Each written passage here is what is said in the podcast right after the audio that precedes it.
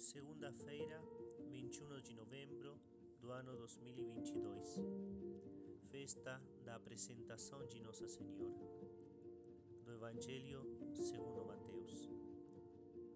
Jesus ainda estava falando à multidão quando sua mãe e seus irmãos, que ficaram de fora, procuravam falar-lhe. Alguém lhe disse: Tua mãe e teus irmãos estão aí fora e querem falar contigo.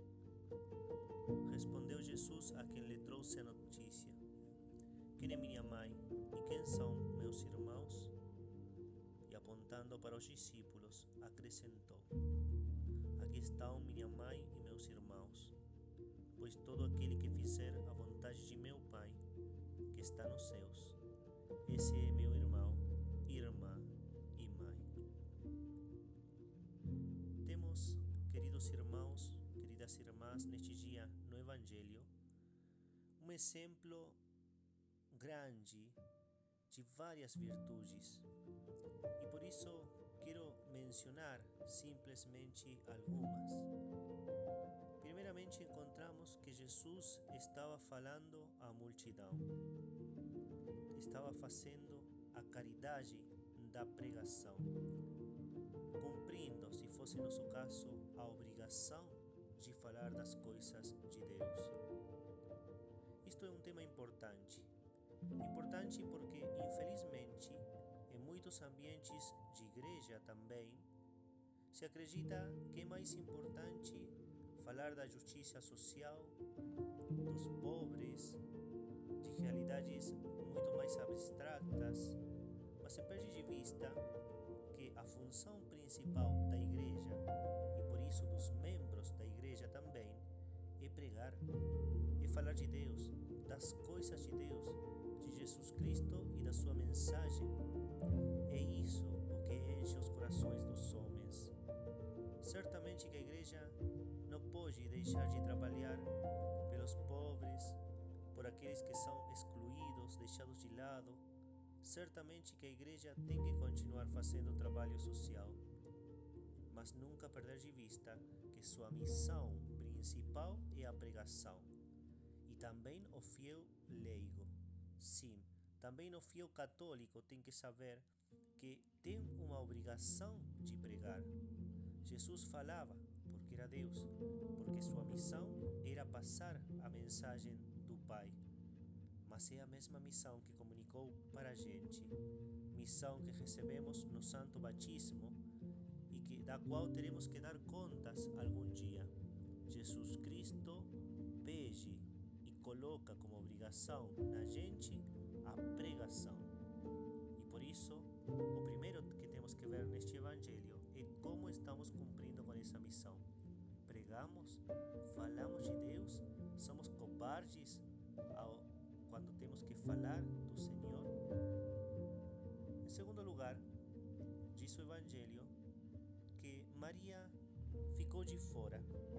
Jesus pregava, Jesus tinha a fama e Maria ficou de fora. Era mãe, tinha direito a pedir certo reconhecimento. Ela poderia ter exigido estar dentro, mas era humilde, e aqui a segunda virtude. E o melhor é que Jesus deixava ela nesses lugares para que ela pudesse ter isso que queria, o último lugar, e com isso merecesse o mérito da humildade. Maria era humilde e Cristo deixava ela ser humilde. Cristo deixava de propósito no último lugar, porque o prêmio que esperava a esta humilde serva era grande. Assim também acontece com a gente temos que trabalhar pela humildade, mas também temos que saber se trabalhamos pela humildade, Deus provavelmente em algum momento deixará que a humilhação chegue à nossa vida. E então, se realmente caminhamos por esse caminho escuro da humildade, vamos avançar realmente e ganhar como Maria muitos méritos para a salvação. Em terceiro lugar, alguém percebe e avisa Jesus: Uma pessoa de caridade grande certamente nota Maria não está dentro, Maria quer entrar, Maria humildemente fica calada, mas essa pessoa é prestativa. Uma pessoa de caridade grande, alguém que via os detalhes e não somente via, sino que atuava. Que bonito quando o católico é um homem de caridade, um homem prestativo, um homem que está bem atento ao detalhe, que não deixa perder uma oportunidade de fazer uma obra de caridade. Em quarto lugar, Jesus manifesta a união extraordinária entre Ele e os que estão no caminho de salvação por fazer a vontade do Pai.